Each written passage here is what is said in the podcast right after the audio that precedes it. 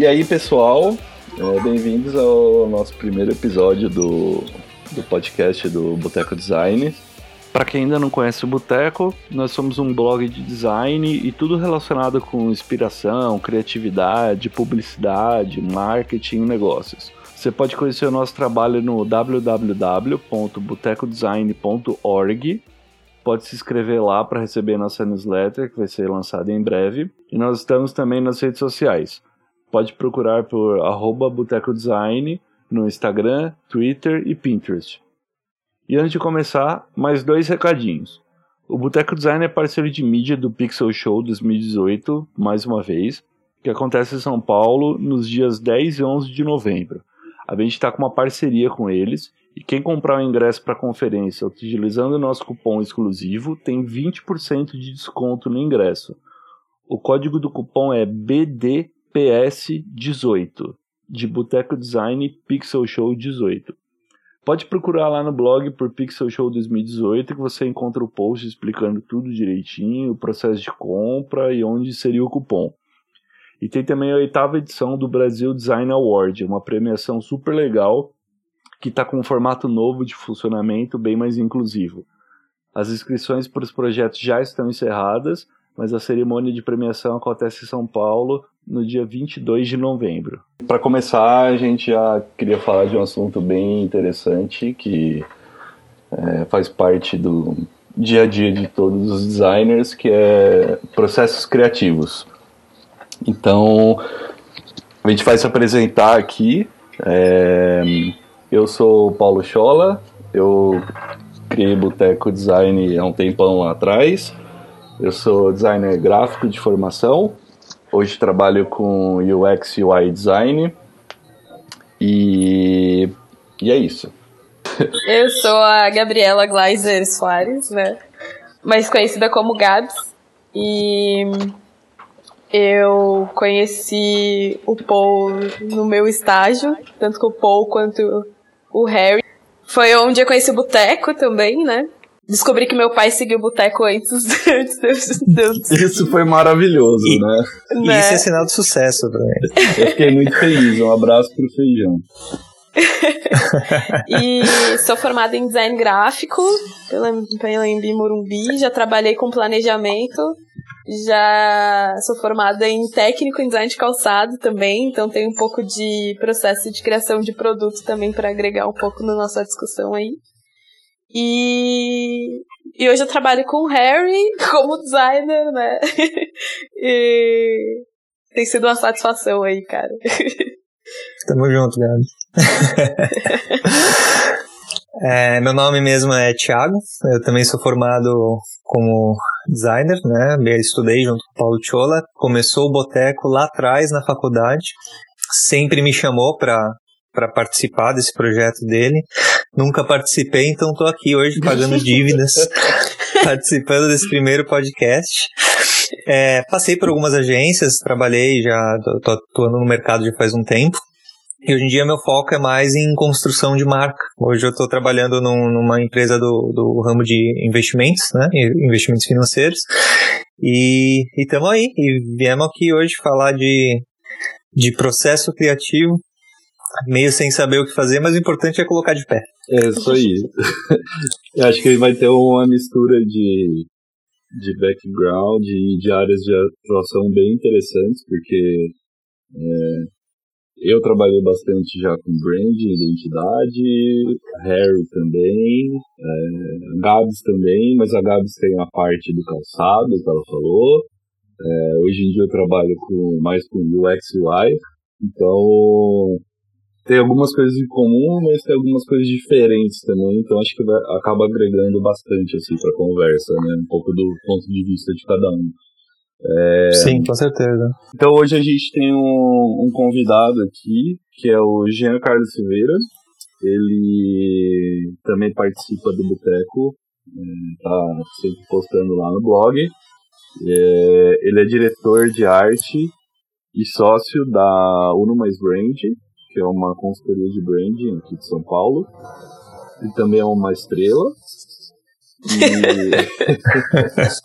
e ele participou é, no, é, mandou um áudio pra gente, é, respondendo uma pergunta que a gente fez sobre processo criativo.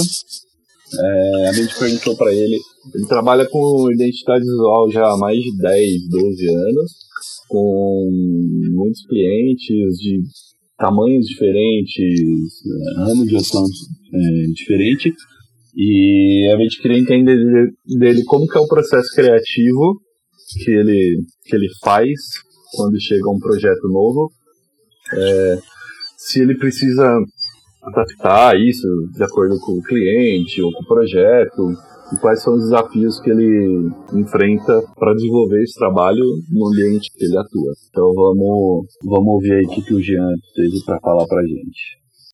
E aí pessoal, aqui é o Jean. Muito bacana estar aqui com vocês para falar de processo criativo, que é algo que está no dia a dia de todo criativo.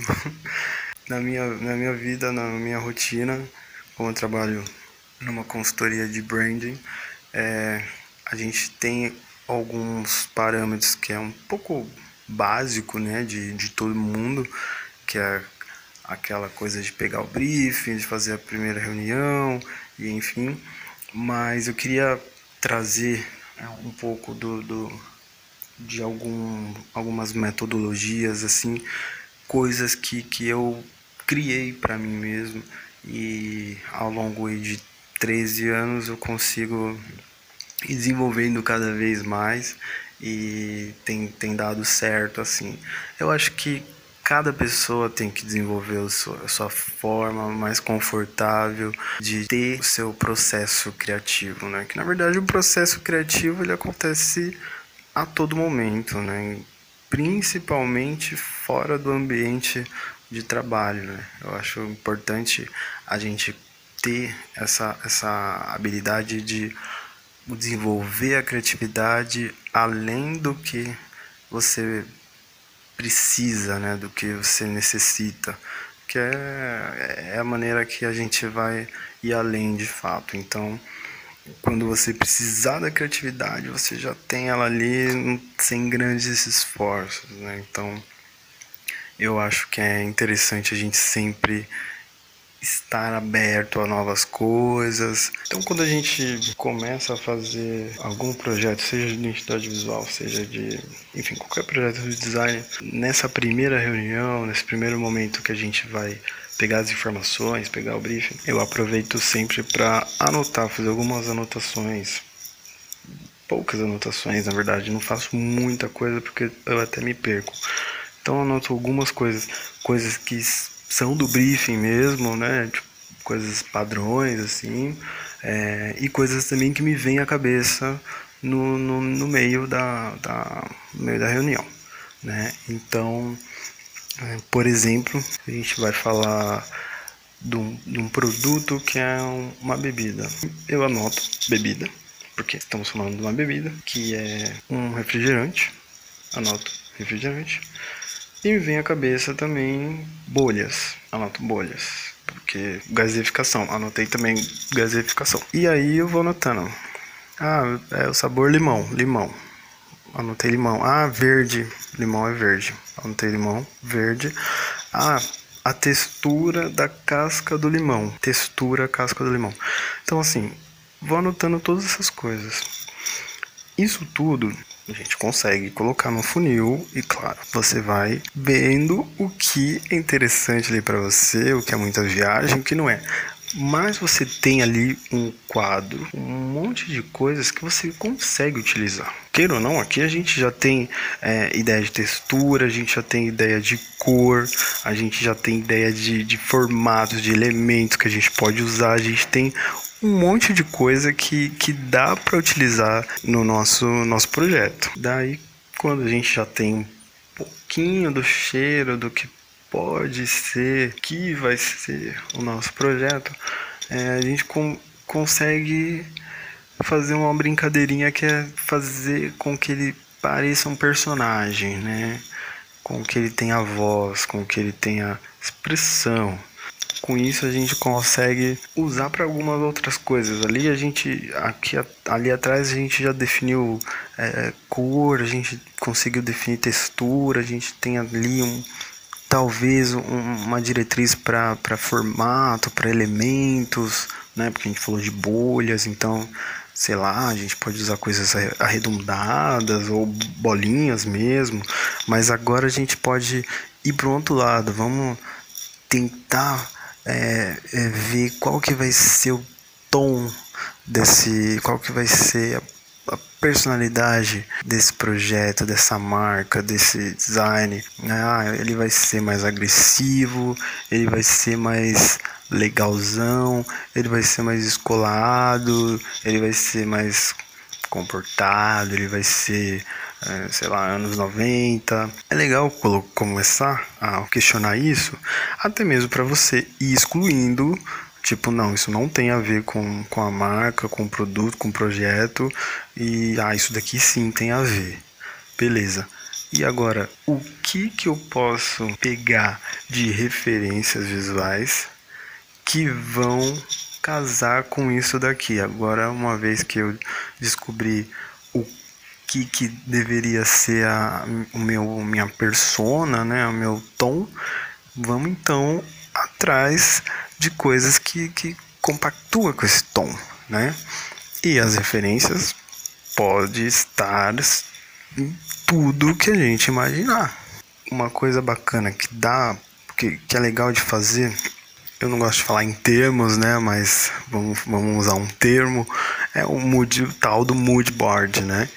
É, eu faço de um jeito, não sei se todo mundo faz desse jeito, mas eu eu saio jogando é, desde fonte, eu já começo a pegar tipografia junto com as referências visuais, então saio pegando tudo que eu vejo assim que eu acho que está relacionado. Tipo, nem sei o que é, de, de, não sei se é um, um livro, se é um, uma embalagem, se é um pôster, não sei, mas eu olhei, vi que tem a ver, eu guardo o negócio.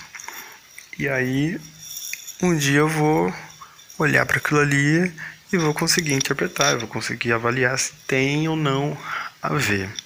É uma, uma forma também, uma das etapas de, do processo de criar que eu utilizo.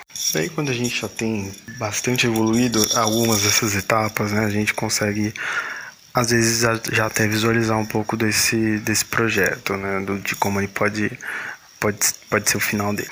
Eu sempre gosto de pensar ou no início ou no final a questão da tipografia e a questão da ou a questão da cor. Porque eu acho que a cor e a tipografia vai equilibrar e ou dar o tom do projeto.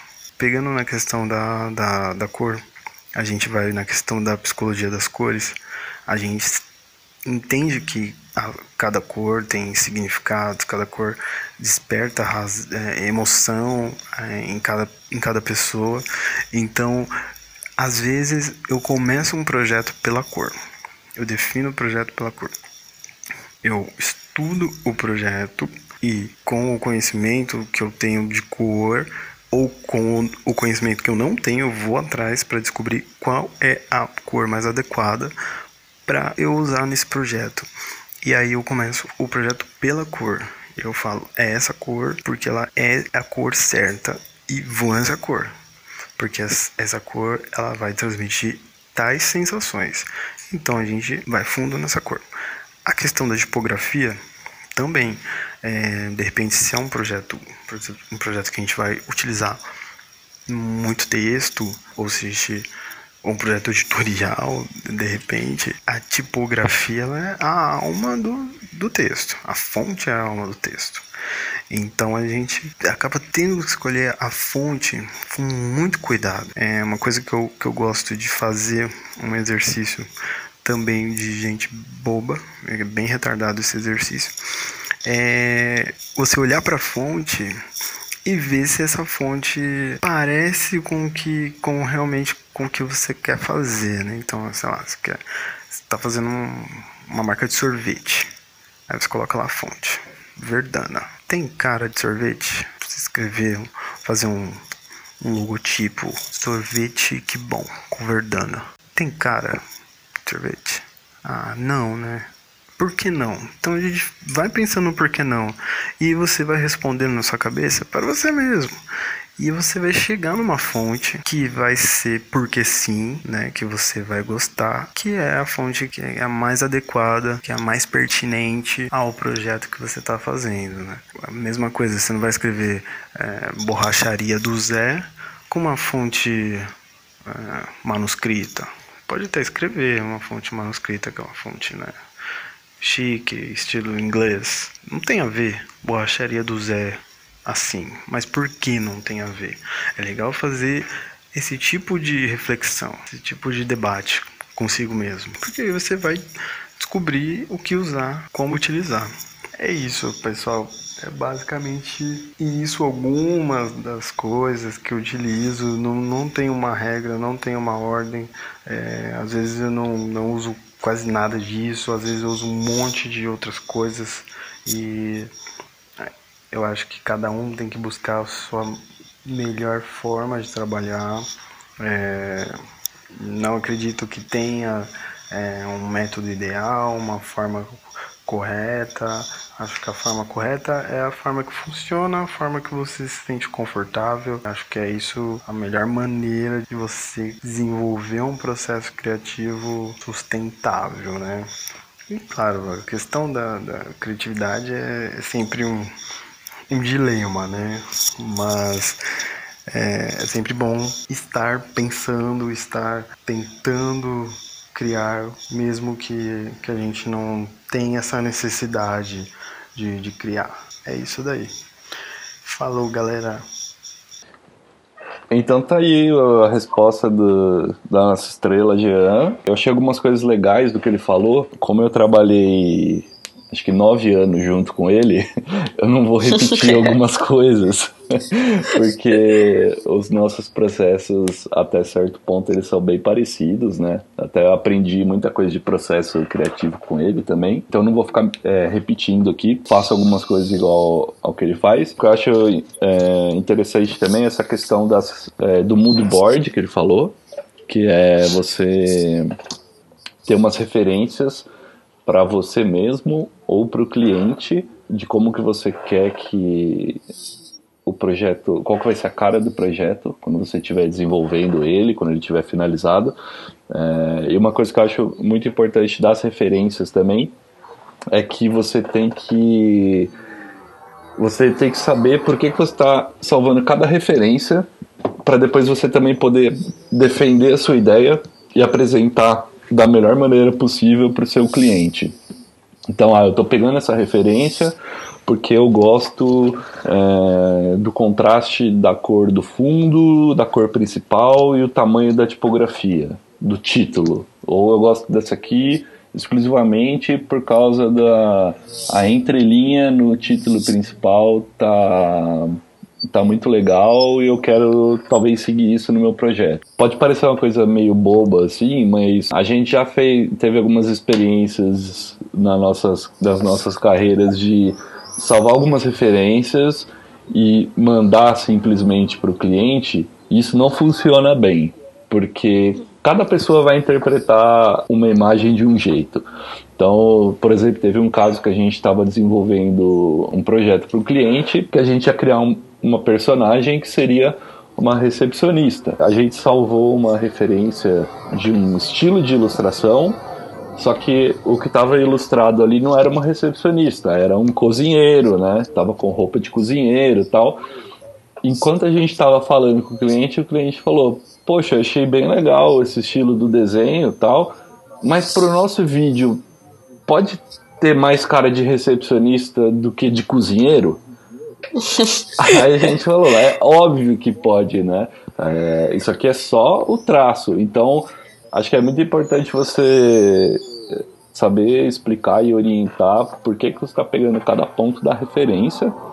Acho que isso é. também tem que ser uma coisa que você tem que pegar, acho que, para a vida também. É, não ser uma coisa que você vai fazer só quando só quando você vai fazer determinado projeto. Acho que é, eu acho legal no começo do meu dia de trabalho, por exemplo, olhar o Pinterest, Behance e alguns blogs também e consumindo referência mesmo que não não tenho nenhum projeto que eu estou começando ali, não preciso dela para isso, mas é legal você ter aquela referência guardada ali para você, que no futuro você vai lembrar dela, vai consultar, ou você já lembra de como que algumas coisas funcionam, tal.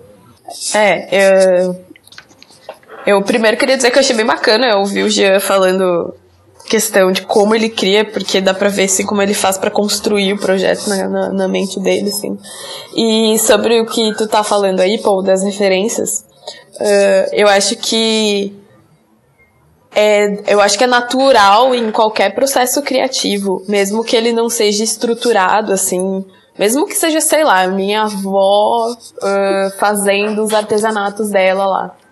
Uh, a gente sempre tem essa parte das referências, né? Mesmo a minha avó, tipo, de, sei lá, lembrar da infância dela, que ela via tal coisa, sabe? Então, tipo, hoje a gente tem o Pinterest, que é um bagulho tecnológico para viabilizar essa, essa, essa, arquivar essas referências. Mas a gente, como ser humano, naturalmente tem essas referências em mente, né? Sim. E uma coisa que eu acho até assim eu prefiro quando eu um, vou fazer algum projeto que tem um cliente que tem a expectativa de uma pessoa uh, fora, né, da, da, quando não é um projeto pessoal, vai. Eu prefiro mostrar referências só se for extremamente necessário, assim. Se eu tiver uma dúvida muito particular sobre algo que a pessoa falou. Mas caso seja uma coisa mais, uh, beleza, o cliente passou o briefing, eu tenho que seguir aquele briefing, ele só vai acompanhar isso, uh, só vai ver o resultado disso.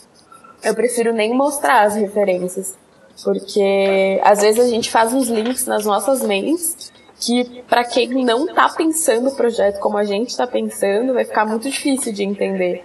E acaba só criando uma expectativa negativa em quem vai receber isso, né? Vai, vai tá esperando pelo projeto. Então, às vezes eu nem mostro, assim, eu acho prefiro nem mostrar. Só mostro se, meu, a pessoa falou que ela quer algo de rock, porque ela tem. Quando eu consigo identificar que o cliente tem uma coisa muito definida na cabeça dele, aí eu tento encontrar referências que se aproximem disso, sabe? É mais ou menos assim que eu penso, a questão de apresentar referência e tal. Ah, entendi. A gente já fez algumas vezes também a seleção da referência que vai ser mostrada para o cliente. Porque você tem lá, você pegou 10, 20, 30, 50 referências que vão te ajudar no processo, mas de repente você tem uma que é muito legal, só que se você, você sabe que se você mostrar para o cliente, por exemplo, ele vai é, é, isso da expectativa que você falou. Ele vai criar a expectativa de ter um negócio exatamente daquele jeito. É. E aí por diferentes fatores não vai acontecer. De repente você tem uma, uma referência que vai te ajudar em algum ponto, mas sei lá, o cliente não tem verba para ter uma fotografia feita por um fotógrafo profissional, então Sim. vai ter só foto de baixa qualidade, com ângulo ruim, cor ruim, e, e nunca vai chegar naquele nível o trabalho Sim. final. Então, é. acho que é bem legal isso de você saber também o que, que você vai mostrar para ele para gerenciar direito essa expectativa, Sim. né? É, é, muito louco isso, né? No projeto a gente também tem que gerenciar a expectativa. É, isso, é, isso é uma coisa muito legal que isso até pauta para outro podcast, que é o que, que as faculdades deveriam ensinar, porque isso você Nossa, não aprende sim. na faculdade, né? É, e é uma coisa é, super é, importante. Na verdade, tem que dar uma olhada, né? Faz muito tempo que a gente se formou já, cara. ah, não, mas ó, eu não me formei há tanto tempo como vocês. E ainda assim a gente não aprendia o que. algumas coisas que são bem importantes para aprender, assim. Como comunicação pessoal, negocia, negociação, mas enfim, a gente fica de para outro outro podcast. É, e a Gabs, então, a Gabs validou que a gente tá com um argumento no caminho correto e também validou que a gente é velho. Cara, é muito interessante ver o, o, o Jean falando. É, porque eu já tive contato com o trabalho do Jean, eu sei o, o resultado que sai ali. E tem muitas coisas que, que ele faz que, que, que eu faço também, até por, como o próprio Paul falou, né, de influência de trabalhar com ele. E, e, e, você aprende um com o outro, você acaba né? É, pegando algumas ideias, pegando algumas manias, alguns processos. É, mas tem algumas coisas que ele, que ele faz, o, o, o Jean, no caso, que, que para mim já não, não funciona tanto, né? Que, que, que, que ele faz que eu acho que é muito legal? Pelo que ele falou lá no começo, né? Ele, ele vai anotando coisas que nada mais é do que fazer uma seleção ali de sensações e, e, e associações que ele vai fazendo conforme ele está conversando com o cliente. Ele vai anotando essas coisas para criar ali um, uma nuvem de, de palavras e conceitos que depois ele consegue desenvolver numa, numa identidade, né? Vai estudar, vai ampliar aquelas coisas e vai fazer o trabalho dele, que eu acho muito legal. Só que ele inicia o processo dele com, com coisas mais tangíveis, né? Então, ah, estamos falando de refrigerante, estamos fazendo de limão, vamos ver o que, que é a textura do limão, pô, vamos dar uma notada nisso, o que, que é, a, que, que é o, a cor do limão, o que, que é a, vamos, citricidade, né? Vamos falar de cítrico, ah, vamos falar de refrigerante, vamos ver bolhas de repente, vamos pesquisar alguma coisa nesse sentido. São coisas, associações diretas àquilo que, que ele está se propondo a, a, representar como produto ou como marca. E eu já faço um, um processo meio inverso. Eu começo por algo que o Jean faz depois, que é o, ah, isso tem a ver ou não, né? Qual é a personalidade que a gente quer dar para essa marca? Eu começo por aí. Eu vejo então, ah, qual que é a fonte do, do, do negócio, do, do, desse meu cliente? O que, que ele quer atingir, o que, que ele quer despertar nas pessoas, né? O que, que ele acredita. E eu parto daí para começar a fazer uma pesquisa. Pegar o exemplo do, do, do refrigerante que, o, que o Gia deu. Em vez de pensar ah, em bolha, em refrigerante, eu vou pensar, tá, mas que público que você está atendendo? E por que que o seu refrigerante é diferente? Ah, você tá. Que tipo de mensagem que você quer passar? Pô, é um refrigerante que é mais voltado para a gente não tem garrafas pequenas, a gente só tem garrafa grande porque a gente quer que seja um refrigerante que o pessoal consome em, em festas, de repente. Pô, então, legal, festas, então, é, comunidade, a gente tá falando de amigos se juntando para curtir. Eu pego essa parte do discurso do cliente e é isso que eu vou levar para desenvolver lá na frente. E aí depois eu vou atrás de, de associações um pouco mais visuais, mas eu sempre começo com o conceito primeiro é, para mim, é, ao longo dos, dos anos, eu achei que isso funcionou melhor para mim. É, outra coisa muito legal que o Jean faz, que aí eu acho que tem tudo a ver com, com criatividade, é essa coisa de você ir pegando referência, mas meio que sem se preocupar, pô, ah, que peguei aqui uma tipografia, pô, ela é legal ou não é, e você reflete em cima disso, né? Mas você fazer isso sem necessariamente se, se preocupar ou é, achar que você precisa levar aquela referência até o final. Eu acho que isso foi um lá atrás foi um negócio muito importante para mim porque eu ficava muito preocupado em pegar referências que meio que já traduzissem o que eu gostaria que fosse o meu produto final. E isso às vezes te limita muito, porque você pega coisas que depois você tenta mimicar. E eu sinto que quando eu vou e pego referências mais aleatórias, é, funciona melhor para mim, porque eu não, não fico preocupado se aquela referência vai ou não é, né, chegar até o final do meu processo, se eu vou ter aquela ideia lá no final mas aí eu consigo pegar ideias diferentes e misturando essas eu consigo chegar num resultado que é mais propício para aquele para aquele cliente, né? Eu não fico tão preocupado em, nossa, tem que ter essa cara dessa referência lá no final.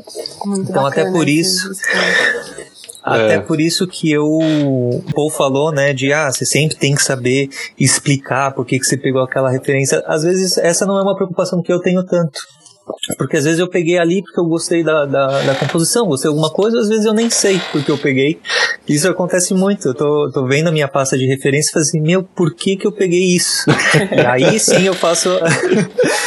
porque muda, né? Às vezes você tá, você tá num, num processo de juntar referências e você tá com a cabeça em outro lugar. E quando você vai olhar o todo, né, da, daquelas referências para começar a executar, você olha para aquilo com olhos diferentes. Às vezes você esquece porque que você pegou para começo de conversa. Mas, mas eu acho rico aquilo tá lá, de qualquer forma. Porque, para mim, é, esse, é o, esse é o meu momento de, de caos, sabe? Uhum. É o uhum. momento de você meu, atirar para todos os lados. É o momento de você ficar solto. E aí depois, para mim, o, o processo de construção da marca é aí sim, começar a pegar trechos daquilo lá que você juntou, daquelas ideias que você juntou, e fazer um trabalho de refinamento daquilo para você chegar no seu resultado final. Mas o momento de referência é o momento mais divertido porque, meu, não existem barreiras. Tem um. O Jean falou um pouco de criatividade e tem um, um uma palestra antiga, já muito legal, do John Cleese sobre criatividade. Eu não sei se vocês já viram. A palestra não, mas eu adoro ele. É, então. Você gosta, né, do Monty Python? é... Now we are no longer the Lord's me. Então, meu, e, e, por trás do Monty Python, por trás desses sketches, tem um, uma quantidade muito grande de criatividade. Sim, e a, na, nessa palestra dele, a gente pode até deixar o link aí depois no, no, na publicação do podcast. Ele fala um pouco disso, né? De, de como ele fazia para conseguir montar esses sketches, né? Que ele notava que às vezes ele conseguia um produto muito superior, muito mais criativo do que alguns dos colegas dele, né? E ele uhum. começou a meio que se perguntar por que que isso acontecia. E aí ele faz essa fala para um público lá falando sobre criatividade. E uma das coisas que ele fala é a importância de você ter um espaço de, de brincar, de, de livre de preocupações, que você possa simplesmente pegar e deixar sua mente ir e se divertir e brincar. E para mim, o, o, durante o, o, meu processo criativo, esse momento é o momento de, de busca de referências. É quando eu me deixo mais solto e me permito, meu, pirar mesmo. Porque, porque não tem problema. E porque vai te ajudar lá na frente. Não, isso é muito Bacana, legal tem, mesmo. Tem a série dele no Netflix, tem muita coisa do Monty Python, tem tudo no Netflix. É, essa brincadeira da referência, Harry, é muito bacana. É, eu já, já tive muita, muitas assim, reuniões de alinhamento de equipe, que a gente ia ver um status parcial do projeto. E, e eu acabava fazendo exatamente isso. Eu pegava a referência, eu olhava para ela, e falava, eu gosto dela. Eu acho que ela tem a ver com o projeto, ela tem a ver com o cliente. Eu não sei porquê, mas eu gosto dela. Exato. Então eu vou salvar Sim. ela e, e, vou deixar aqui no é, guardada e depois eu vou revisitar. Mas eu não sei porquê. Acontece exatamente isso. Isso é, é, bem bacana porque é uma coisa que eu aprendi no processo criativo de, de produto com a professora que eu tinha, que ela era nossa, espetacular, assim. E isso é, a gente, é bom quando a gente faz isso porque a gente exercita o nosso inconsciente. Tem muita coisa que a gente guarda que a gente não tem acesso visual, tangível, assim, sabe? A gente não lembra, não lembra perfeitamente. E, e quando a gente consegue fazer essa brincadeira de deixar fluir, de pegar só por pegar, a gente vai despertando umas memórias que a gente tem que são muito mais da questão instintiva da pessoa de criar. E, e daí a gente consegue usar essa referência para criar um projeto novo e não simplesmente fazer o que é ali, que o que tá na referência, sabe? Então é, é, bem legal esse processo porque deixa mais rico o resultado final do, do projeto.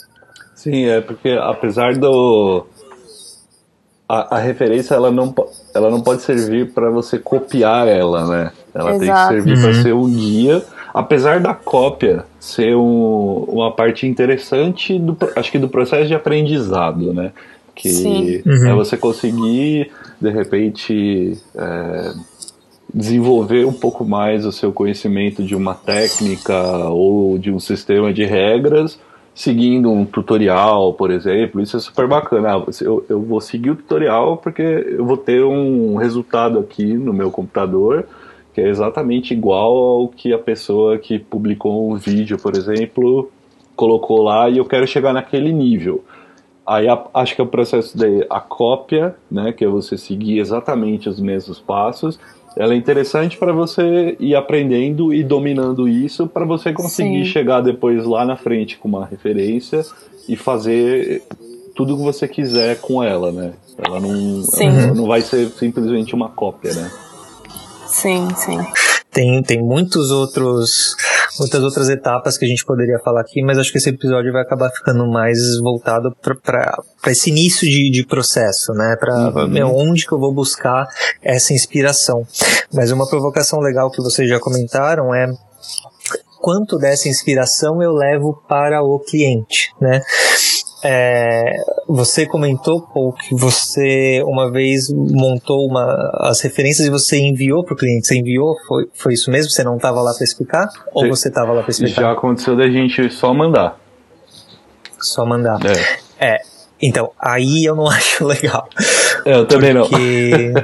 é, esse aí não rola. Cara, eu acho importante a apresentação de referência para o cliente por, por dois motivos, tá? É, primeiro é uma economia de tempo, porque se você monta lá o, o, o seu mood e você leva para o cliente para ele ver né, aquela colagem que você fez de, de conceitos e, e ideias e, e, coisas visuais, é um ótimo jeito de você ver se vocês estão na mesma página. Então eu acho importante por conta disso porque o cliente consegue ver se você está se, se, é mais ou menos aquilo que ele imagina, né, para o negócio, para a marca dele, e vocês conseguem seguir alinhados. Esse é o fator número um. O fator número dois, pelo qual eu acho importante, é que o cliente se sente parte do processo criativo. E isso eu acho muito importante também. É, eu acho que muitas vezes é, o designer ele, ele trabalha com, com coisas que ele vai assimilando, né? Então essa questão de, de criação, de buscar referência, de significado de cor, de, de composição, essas coisas elas começam a entrar dentro da gente de forma natural. E às vezes a gente não consegue explicar isso para o cliente, que é um cara que nunca viu isso na vida.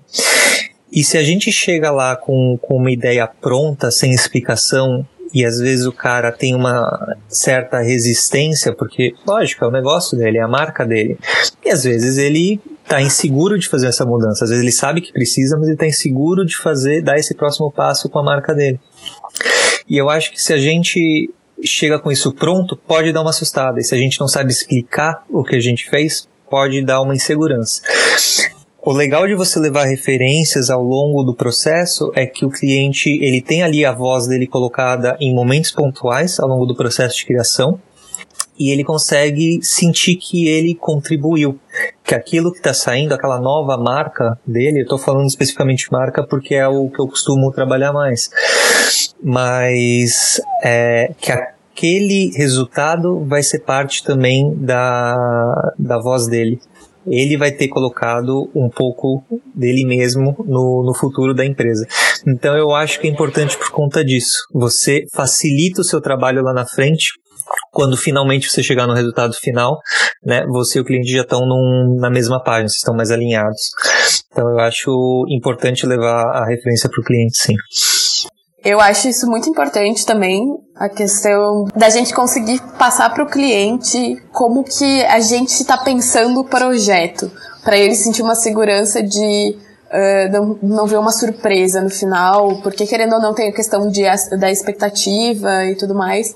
Então é importante envolver o cliente e contar para o cliente como que a gente está fazendo e pensando. Uh, a única coisa que eu acho que é importante é a gente definir que é uma coisa que faz parte do processo criativo até do próprio Jean, é o que, que é uma referência. E daí isso é bem polêmico também, mas uma coisa que eu sempre achei muito bacana no, no, no na forma como o Jean trabalha e pensa, que eu também pude trabalhar com ele uma época não né, tão próximo, mas como eu trabalhava com planejamento, a gente trocava bastante ideia Uh, é a questão da referência dele não ser aquela coisa mais uh, direta, que às vezes a gente também precisa, mas quando a gente está iniciando o projeto, eu aprendi isso da parte de, de produto, na época que eu fiz o curso de técnico em design, e depois eu vi o Jean aplicando isso, que é buscar referências do universo daquele projeto, que é mais ou menos como eu faço para criar, né, que é, faz parte do meu processo criativo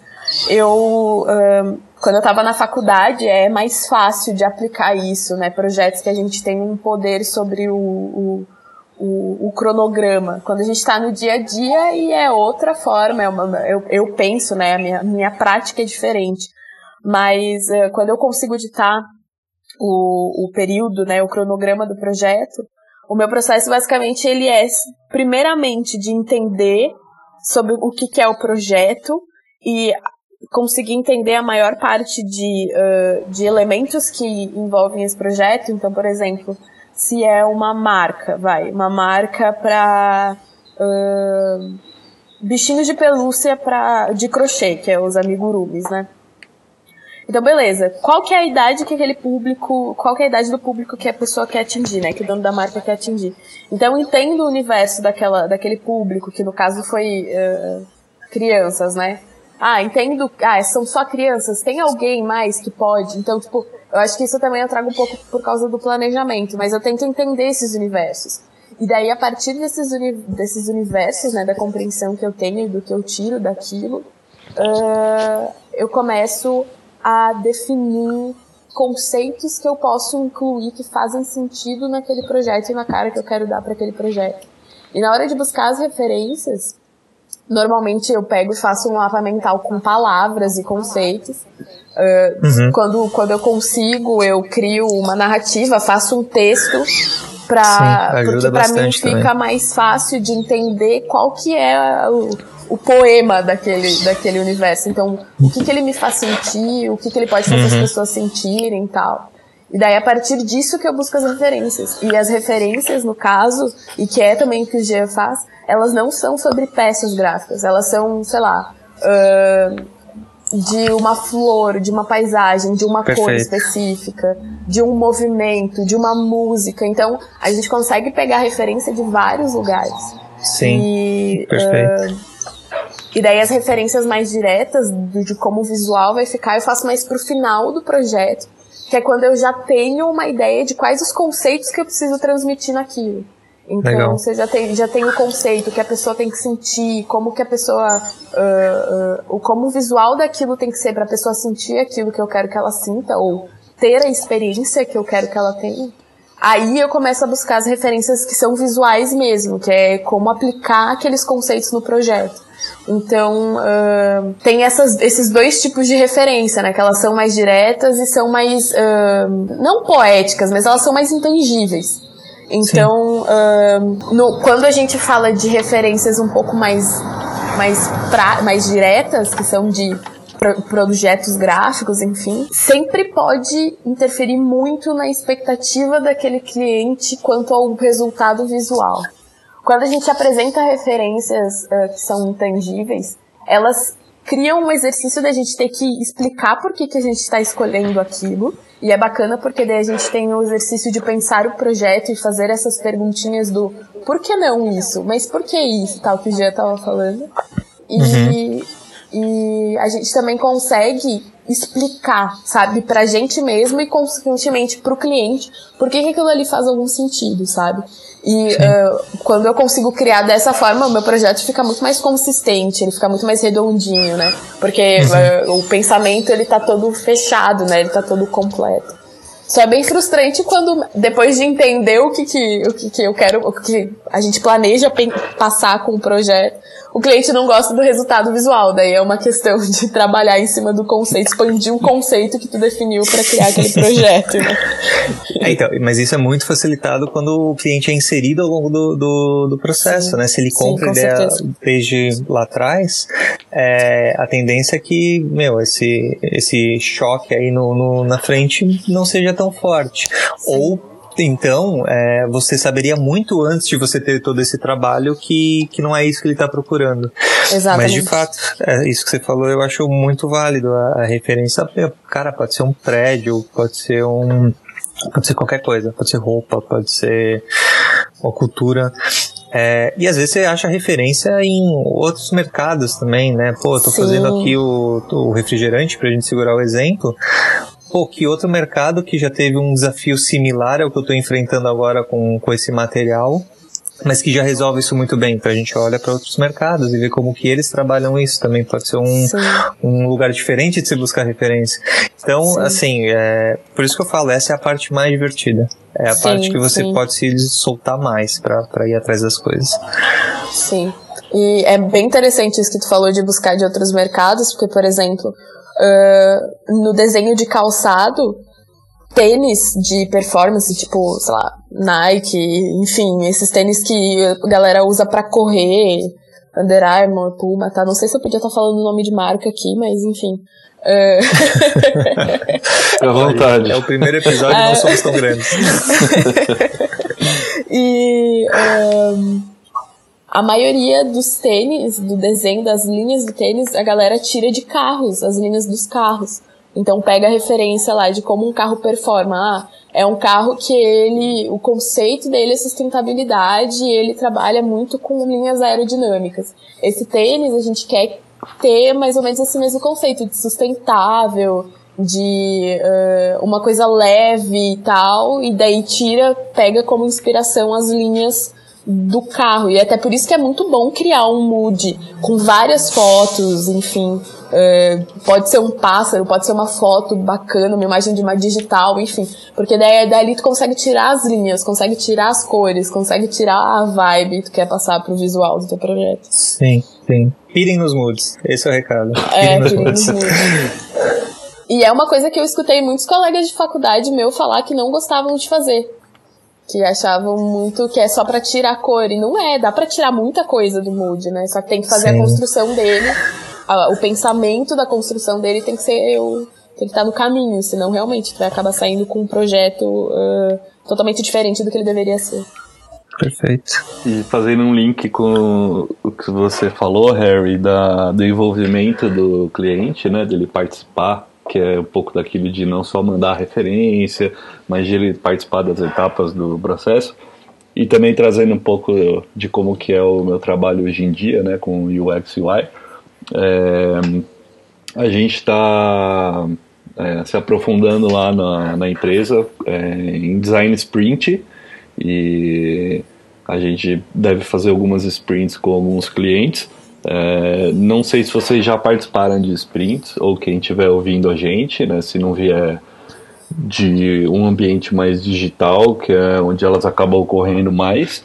É, na Design Sprint, é, você tem várias técnicas do, do Design Thinking, é, várias metodologias, só que ela tem um objetivo muito claro ali que em uma semana você vai ter ideia você vai passar pelo duplo diamante de ampliar, depois de reduzir.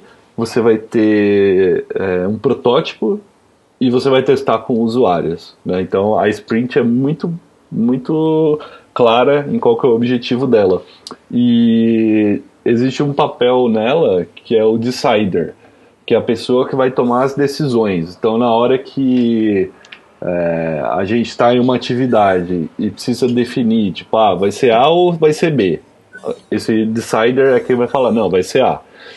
E o interessante é que esse decider seja alguém da empresa que uhum. você está trabalhando, né, é, do seu cliente, e uma pessoa também que tenha uma voz lá dentro e que isso realmente vai ser uma é, uma coisa que faz sentido, porque uhum.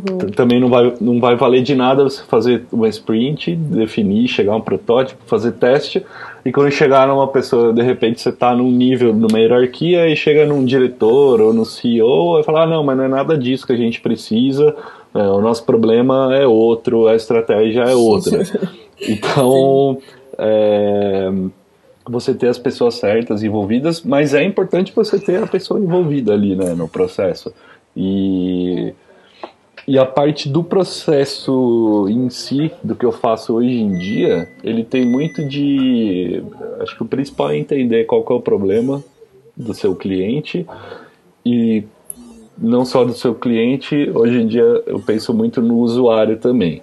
É, como que o, o meu cliente tem um problema que talvez seja, eu quero vender mais, é, eu quero que meu aplicativo é, as pessoas gostem de usar, que seja mais fácil. Então eu não vou pensar só nele e na marca dele, eu tenho que pensar nos usuários também. Tem que fazer com que a experiência do Sim. usuário usando aquilo seja bacana. Sim. ele clicando, entrando na loja virtual ou no site do cliente, ele vai encontrar o produto, ele vai é, passar sem nenhum atrito pelas etapas, que ele vai concluir a compra. Então tem muito esse, esse pensamento com o usuário também. E... É, isso, isso acho que não, não só para UX, né, a gente falou pouco disso, mas de fato tem, tem muitos lugares que eu passei o, o foco era apenas no cliente, né? E pô, o cliente não é o o, o, cliente, né? O cliente é o cara que quer que você se comunique melhor com o cliente. Então, assim, você tem que estar tá olhando lá pro, pra ponto final, quem que vai ser impactado por isso que você está fazendo e pensar as coisas para aquela pessoa, né? Para a melhor forma de comunicar o negócio do seu cliente para o cliente dele. Exato. E às vezes o e às vezes é difícil fazer esse meio de campo porque você chega numa conclusão que é diferente da, da ideia que o quem te contratou tem na cabeça. E aí você tem que fazer esse meio de campo ali para explicar, não, olha, melhor pro seu negócio vai ser isso e tal. Isso é um ponto muito legal que você trouxe que é muito importante que a gente não tinha comentado até agora. Sim, cara, eu acho isso, eu acho isso sensacional, porque já aconteceu muito disso, de projetos grandes até da, da, da agência que eu trabalhei, que uh, o cliente vem com uma expectativa de ser só uma coisinha e, e daí quando a gente vai entender o problema de verdade é uma coisa completamente diferente do que ele esperava ter que fazer. Eu adoro fazer isso. Eu adoro, tipo, quebrar verdades absolutas, assim. Não, isso é, é incrível. Isso, isso é. faz parte de gerenciar não só a expectativa do cliente, mas como uh, conseguir balancear o teu expertise no assunto comunicação, enfim, no projeto que tu está desenvolvendo, uh, e também as tuas uh, habilidades do cliente, né? Tipo, uh, as tuas habilidades versus a expectativa do cliente, do que ele quer, enfim, é bem complicado isso. Sim, eu acho que a gente, como designer, a gente tem que entender o problema e quando a gente chega no, num ponto que o cliente, ah, não, mas eu acho isso, eu acho aquilo, é, acho que também tem muito da postura da empresa para qual a gente está trabalhando, né? Seja. É, uma agência, uma consultoria, tipo, como que a gente vai lidar com isso? É, o cliente quer que a gente siga por um caminho. A gente não acha que é o adequado, que esse é o caminho errado. O que, que a gente vai fazer? A gente vai peitar, peitar, peitar, trazendo evidência, óbvio, né? De que não, ó, o caminho Sim. tem que ser esse, esse, esse, não só peitar por brigar sem motivo. Mas é como que vai ser a postura, né? O posicionamento. A gente vai, a gente vai é, discutir sobre isso e defender a nossa, é, a nossa posição ou a gente vai fazer o que o cliente quer simplesmente para o projeto ser aprovado e faturado. Então acho é, que se você é. faz isso, você não está sendo um designer. Você não está é, você não tá exercendo nosso... a sua profissão como você deveria. Você está sendo, você tá sendo a extensão do braço do cliente para clicar no computador e, e, fazer o um negócio Perfeito. entre aspas é, exatamente. Bonito, acho que né? O nosso papel como designers, como pessoas que foram, é, que adquiriram conhecimento para resolver um problema de comunicação e tal, eu acho que é o nosso papel, tipo, tentar educar o máximo possível, né? De chegar e falar para o cliente, não, ó, vamos tentar entender juntos. A gente tem esse problema, funciona dessa forma. A melhor resposta da comunicação é dessa dessa forma, tal. Então, tipo, tentar educar, sabe? Fazer ele compreender como aquilo funciona e como que é que a gente está pensando a solução. E às vezes tem que falar, não, é assim, é, o expertise que eu tenho é desse, e é assim que às vezes tem que peitar, né? Dependendo do cliente, eu acho que tem que peitar, assim. Mas é pelo bem. É pelo é, bem. É pelo bem. Sempre é pelo bem. É por né? carinho que, que a gente peita. Exato. E, e, isso de pelo bem que você falou, eu me lembrei de outra, outro ponto que eu vivenciei muito nessa minha migração de indo de saindo de branding e identidade visual para UX UI. Com as metodologias e com os processos que a gente segue, você acaba abrindo mão do seu ego. É, não Sim. tem. Ah, não tem, ah, eu acho, eu gosto. Ah, você acha, você gosta? Então tá bom, vamos fazer e vamos testar. Não funcionou? Paciência, amigo, tem que fazer de novo. tem que procurar não, outra solução, tem que aprender. É, isso aconteceu semana passada num projeto que, que a gente está fazendo. Eu tava lá com, com o João, que é o estagiário que trabalha comigo. E a gente fez um aplicativo que tinha uma função principal e a gente estava super feliz com o resultado, assim, e aí a gente ainda tinha tempo. Eu falei, meu, vamos testar isso aqui? Vamos testar. A gente tinha lá na empresa umas pessoas que não estavam envolvidas no projeto e que faziam parte do público-alvo do, do nosso cliente. E a gente chegou e falou: Ó, oh, vamos fazer um teste aqui? Ah, vamos. Faz essa ação aqui, por favor. Tenta, tenta fazer um agendamento aqui nesse aplicativo. As pessoas não conseguiram. Era a principal é. função do aplicativo e as pessoas não conseguiram. É, aí é. a gente falou, caramba, né? Aí a gente testou com algumas pessoas, a gente conversou, falou, puta, ó, acho que isso, isso, isso, isso a gente pode melhorar, deixar mais claro para as pessoas. A gente voltou, em uma hora a gente alterou, a gente testou com outras pessoas e todo mundo conseguiu fazer. E tipo, é, é muito... assim, é, o quanto que a gente não conseguiu agregar de valor ali pro produto por simplesmente fazer um teste de reconhecer que a gente que tá fazendo o trabalho errado e não, uhum. não é o usuário que que tá errado, ah, ele não sabe usar o Sim, aplicativo. É. Não, a gente que não deixou claro, né? E Sim. queria linkar isso que você falou, Harry, da questão de, é, de economia, né? De você estar tá alinhado para economizar tempo. E a gente acaba fazendo muito isso com o trabalho de UX UI, que a gente constrói um protótipo depois que a gente já tem é, a ideia, a identidade, o layout pronto e a gente vai testar com as pessoas e isso também gera um, uma economia de tempo e de dinheiro muito grande, porque a gente faz isso com um protótipo, é, com softwares para para gerar protótipos mesmo, a partir do nosso layout. A gente não coloca nenhuma linha de código ali, a gente não precisa envolver time de desenvolvedores. Então, quando chega para o desenvolvedor, a gente já passou por alguns problemas ali que o cara não precisou ficar desenvolvendo. Ah, não, agora tem que trocar o botão.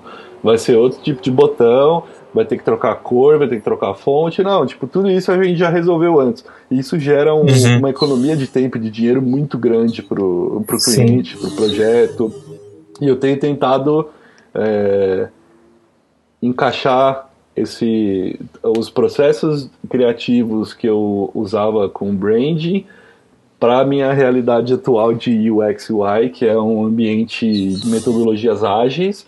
A gente trabalha com Scrum, então uhum. é, um, é um ritmo diferente, é muito diferente. Eu tenho tentado trazer essa toda essa parte anterior do de você sentar e começar a clicar no, no programa para desenhar, você poder passar com calma por essas, essas fases que a gente já falou, de referência, eu faço Sim. também bastante pesquisa, acaba fazendo benchmarking de como que funciona é, os produtos digitais da, dos concorrentes, entender melhor quem são os concorrentes tal. É, e isso tem sido um desafio bem interessante, assim, até porque é um ambiente, por exemplo, para mim to totalmente diferente, que eu trabalho hoje em dia é, muito mais é, diretamente com PO, que são é, gerentes de projeto, e com desenvolvedores. Então, é diferente de, por exemplo, quando eu trabalhava em agência, em consultoria, que a gente tem uma equipe muito grande de designers e que quase todo mundo ali é designer. Quase todo mundo uhum. ali conhece o Pinterest, tem vários boards, entra no Behance, então você está em ambiente, um ambiente diferente e você precisa trazer essa cultura do, do design, é, não só como uma, uma disciplina que deixa as coisas bonitas, né? Mas que vai Sim. entender o propósito, o significado e resolver um problema, no fim das contas, de maneira criativa, provavelmente. Envolver as pessoas no processo tem sido legal. É, é legal você explicar esse tipo de coisa para quem não é designer. É, sim, acho que você acaba sim. até é aprendendo é muito, mais, né? Sim, é muito importante e já que a gente está falando de processo criativo, eu acho que é vital a gente ter algum tipo de metodologia de projeto. Assim, que uh, isso não atrapalha a criatividade, isso auxilia, sabe? Porque uh, a gente tem que pensar como que o projeto vai funcionar, como que quem que ele vai envolver, enfim. Então, para a gente ter um controle disso, de que todas as pessoas elas estão na mesma página, que a coisa realmente está funcionando, que o que a gente está pensando, porque meu, a criatividade, a forma de pensar é muito particular. Então, que o que a gente está pensando realmente faz sentido para os outros, é muito importante ter uma metodologia de projeto. Tá, legal, pessoal. Então, é... a gente já discutiu bastante aqui sobre os nossos processos criativos, como que a gente aplica eles no nosso trabalho, né? Então, vamos chegando no fim do episódio. Dicas que a gente pode passar para outros designers que querem desenvolver mais seu processo criativo ou de alguma coisa bacana que tenha a ver com o tema. Vocês têm alguma para passar para o pessoal? Cara, eu, eu acho assim, é, eu, eu, já uh, dei uma dica de vídeo lá atrás, né, do John Cleese, que, que a gente pode deixar o link lá. Isso. Que eu acho que vai ser legal para todo mundo. E, assim, o, uma coisa que eu gosto de fazer, e, e de certa forma o, o Jean mesmo, que comentou isso lá atrás, a gente tá jogando o Jean lá pra cima. Gente, uhum, nossa. Não era a, minha intenção. Começar... É verdade, a gente tinha que dar uma zoada com ele, porque ele não tá Não era a minha né? intenção quando eu comecei essa fala. Mas assim, ele uma coisa que ele fala que ia ser assim, né? Que ele ia ser sabia, estrela do episódio. Era o plano Foi tudo dele. calculado, né? É. Tudo. Mas assim, uma coisa que ele fala que, que de fato é legal é quando ele fala de você não deixar o, a questão de criatividade ser algo que fica ali só atrelado ao seu trabalho, né? Então, algo que, que eu gosto muito de fazer é, é escutar podcast, tá? E, lógico, tem esse aqui incrível, que todo mundo acabou de escutar.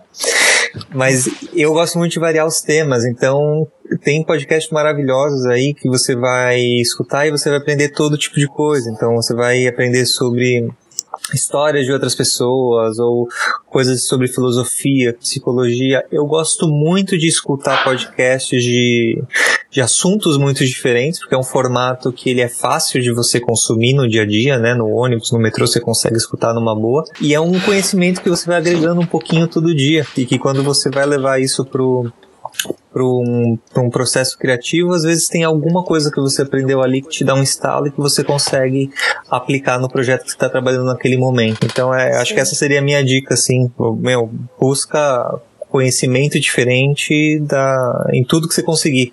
Podcast funciona para mim, mas às vezes pode ser outra coisa para outra pessoa. Eu acho que ajuda bastante. É, você é um invejoso, Harry. Só isso que eu tenho para dizer.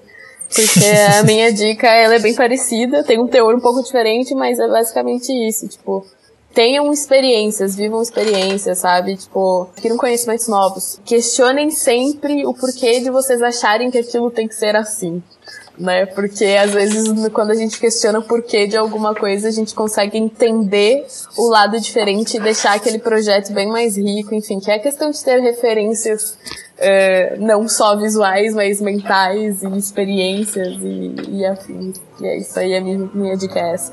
Legal, é, eu vou deixar algumas dicas para quem tiver interesse de procurar também, que é um livro, que é o livro é, Sprint, que é do Jake Knapp.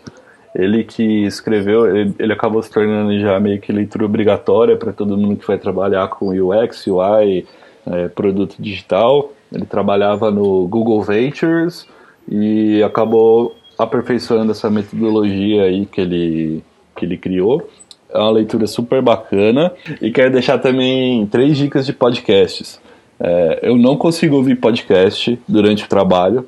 Acho impossível você faz, fazer tudo isso no processo criativo e quando você está ouvindo as pessoas conversando, eu deixo para ouvir quando estou uhum. indo ou voltando do trabalho, ou Sim. passando aspirador na casa, sei lá.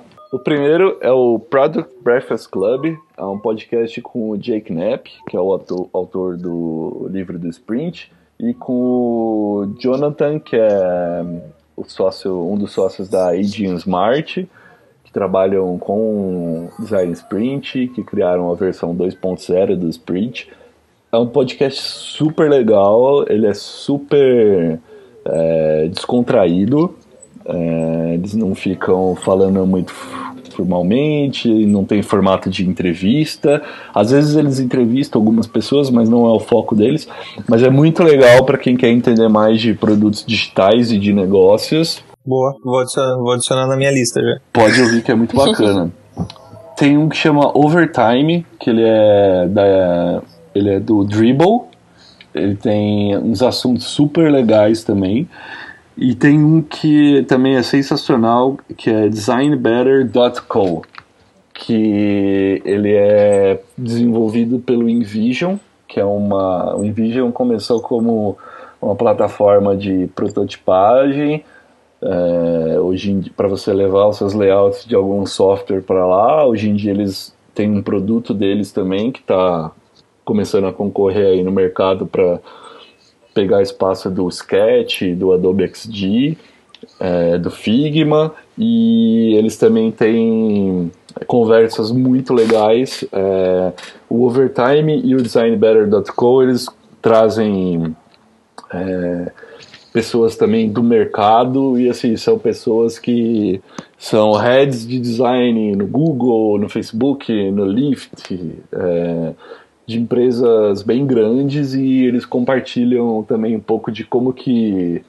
é, como que eles trabalham com design nessas empresas, quais são as dificuldades deles, um pouco do o background deles, como foi a mudança, muitos deles acabaram mudando de, de carreira também. Então são uns podcasts bem legais para quem quiser entender um pouco mais, principalmente de produto digital e o XY, vale muito a pena ouvir. Legal.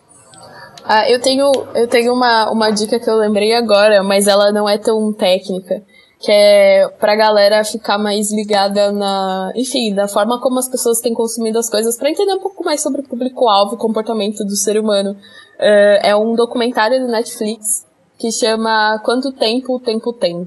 É bem bacana e fica aí pra galera que curte essa coisa de comportamento, enfim, que tem essa uh, parada de projeto pro, pro usuário mesmo, independentemente da área. Fica aí esse, essa dica que é bem interessante esse documentário.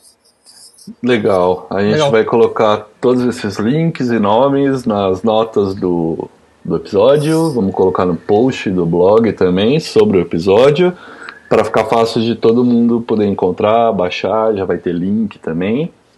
E é isso, pessoal. Queria agradecer Gabs, Harry, aí. por estarem aqui nesse momento, gravando aí o primeiro episódio do nosso podcast. Acordamos às 9 horas da manhã, viu? Como a gente quer fazer isso acontecer. É, só para as pessoas entenderem que é no sábado, né? É, exato. é verdade. É verdade, um Nossa, sábado. Que sacrifício acordar às 9 horas. que isso. Foi, cara, foi um prazer e paguei a dívida agora. Né? Não tô te devendo mais nada pro boteco. Doze anos depois. não tem juros essa dívida aí, não. Ah, é, não, é verdade, ah. tem juros. O Harry vai ter que participar de, de mais episódios. E é sempre um prazer conversar com ele. E eu sei que ele tem bastante coisa legal para compartilhar com a gente. Vamos é, nessa. Até a próxima. É isso aí então, pessoal. Valeu, obrigado e até a próxima. Valeu, Paul. Foi um prazer. Valeu. Falou.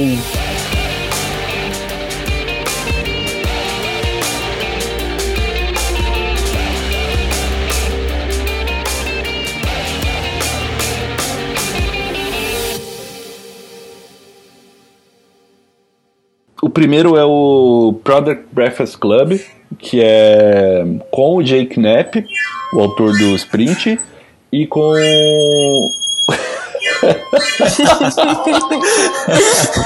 Mouse aí, gente. Tá ótimo, tá sensacional. Não né? tem como controlar. Não dá, não dá pra competir. Olha o podcast. é. Segue aí, Paul. É. Possível, velho. Ah, é. ah, eu tenho uma Cara, dica, não votem no Bolsonaro. É zoeira. Ei, bicho. Posicionamento político. É. Quando isso daqui for pro ar, já, já foi a eleição, sabe, né? O Paul acha que vai, vai editar isso até amanhã, mas não vai. É, tô ficando com é. dúvidas.